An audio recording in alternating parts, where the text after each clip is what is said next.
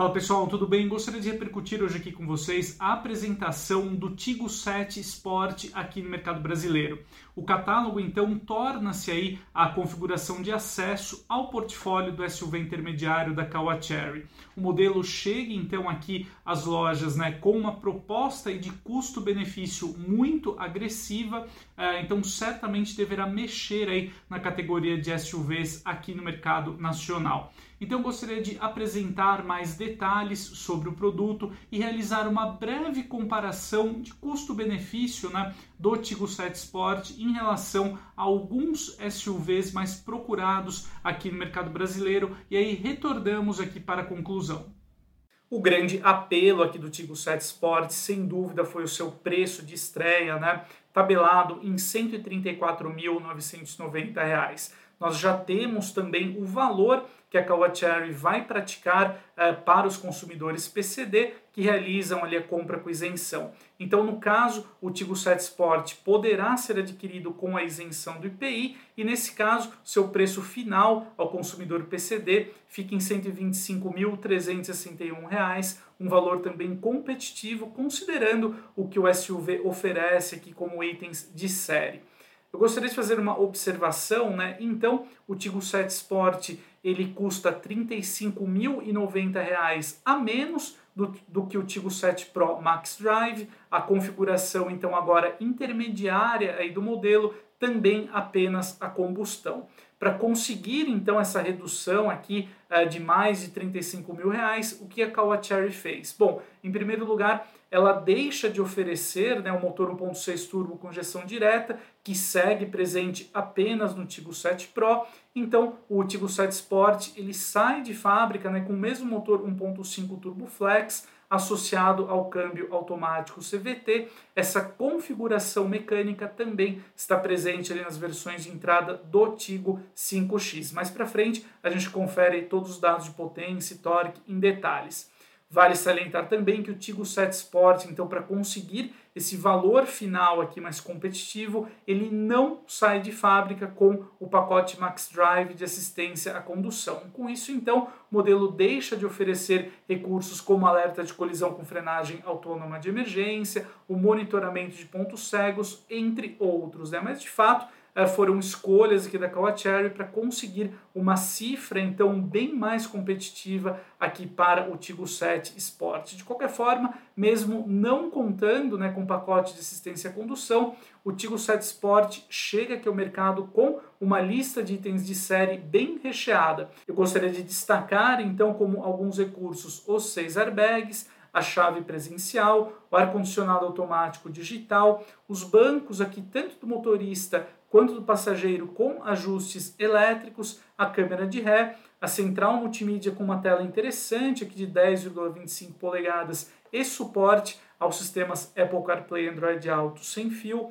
Temos também o conjunto de iluminação dianteira Full LED com acendimento automático, sensor de chuva, o sensor de estacionamento, o freio de estacionamento elétrico, que é uma conveniência interessante, é, como pontos aqui também técnicos né, do Tigo 7 Sport que o diferenciam dentro do segmento. A gente pode apontar aqui o freio a disco nas quatro rodas e também a suspensão independente com o layout multibraço traseiro. Temos também rodas de liga leve aro 18 polegadas e o revestimento premium né, para os bancos e alguns detalhes ali da cabine. Avançando aqui no nosso conteúdo, então gostaria de realizar uma comparação do Tigo 7 Sport em relação a outros SUVs. Eu separei então aqui, né, eh, tomando como referência o Tigo 7 Sport eh, em relação a alguns SUVs compactos e também SUVs intermediários que são efetivamente os concorrentes diretos do eh, Tigo 7 Sport. Então eu separei aqui como exemplos né, de SUVs compactos o Volkswagen T-Cross pelo fato de que ele foi o SUV mais vendido no mercado brasileiro em 2023 e o Chevrolet Tracker, que foi o vice-líder em vendas também aí no ano passado. Nós temos aqui no caso do T-Cross e do Tracker algumas versões abaixo ali de 120 mil reais, mas que foram colocadas no mercado exatamente para atender alguns públicos específicos, como por exemplo o segmento PCD. Então elas devem alguns equipamentos de série, né? Então eu reuni aqui as configurações desses dois SUVs compactos que mais se aproximam ao Tigo 7 Sport em preço. Então no caso do portfólio do T-Cross, nós temos aqui a configuração 200 TSI, que hoje é tabelada em R$ 142.990. Você já confere que um SUV compacto, como é o caso do T-Cross, já ultrapassa bem né, a faixa de preço que a Kawachari pratica hoje em dia aqui para o Tigo 7 Sport. No caso do Chevrolet Tracker, a versão mais próxima ali ao Tigo 7 Sport é a configuração LT, que hoje tem preço sugerido de R$ 138.040. Já migrando aqui para os SUVs intermediários propriamente ditos, nós temos o Compass Sport, que é a versão de entrada aqui do modelo da Jeep, hoje tabelada em R$ 184.990.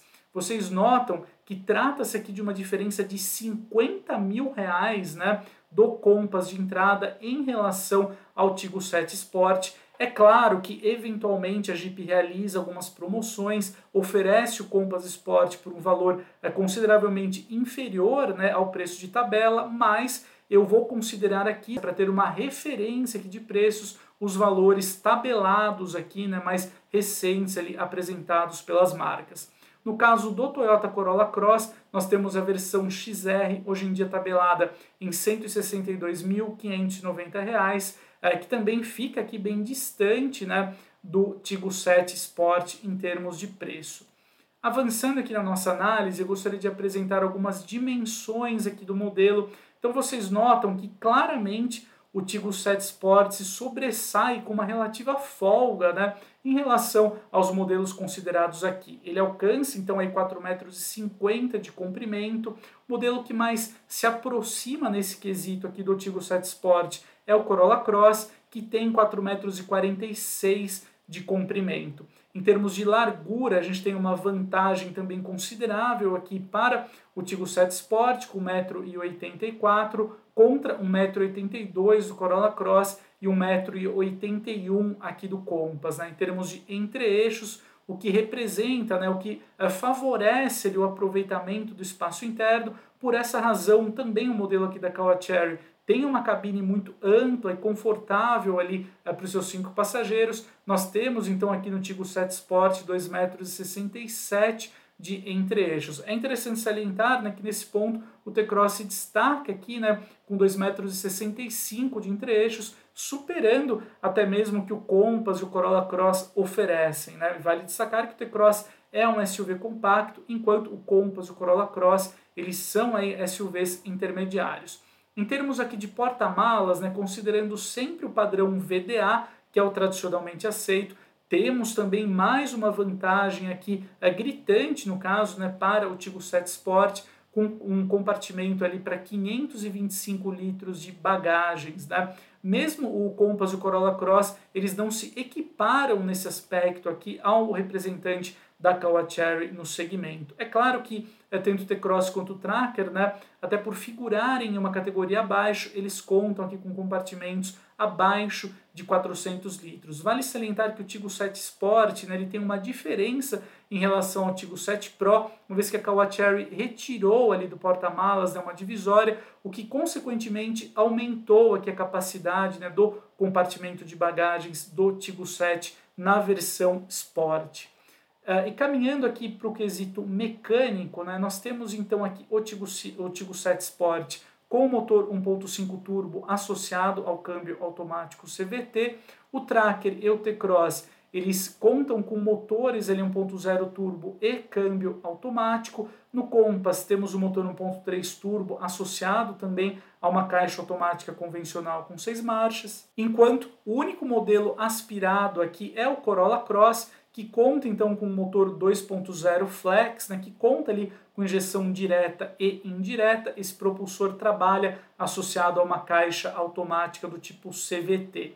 Em termos é, técnicos aqui, né, o Tigo 7 Sport é, ele fica devendo aqui, né, em especial para o Jeep Compass, que é a referência aqui, né, entre os modelos que estamos analisando. No caso, o motor 1.3 GSE oferece até 185 cavalos e 27,5 kg eh, de torque. No caso do Tigo 7 Sport, temos aí até 150 cavalos e 21,4 kgfm de torque, a mesma força máxima aqui é do motor 2.0 Flex do Toyota Corolla Cross. Um ponto negativo envolvendo o Tigo 7 Sport, como você pode conferir aqui, são suas médias de consumo, né? Que ficam aí em 11,1 km por litro na cidade e 11,2 km por litro na estrada com gasolina. O modelo, né, praticamente se equipara ali ao Compass nesse aspecto, né, que registra aqui 10,1 km por litro na cidade, um consumo até pior né, no ambiente urbano, e o Jeep registra aqui 12 km por litro na estrada com gasolina, de acordo com os dados do Programa Brasileiro de Etiquetagem Veicular. A referência aqui em consumo é o Volkswagen T-Cross, de fato, um modelo bem eficiente, alcançando aqui 11,9 km por litro no ciclo urbano e 14,3 km por litro na estrada com gasolina.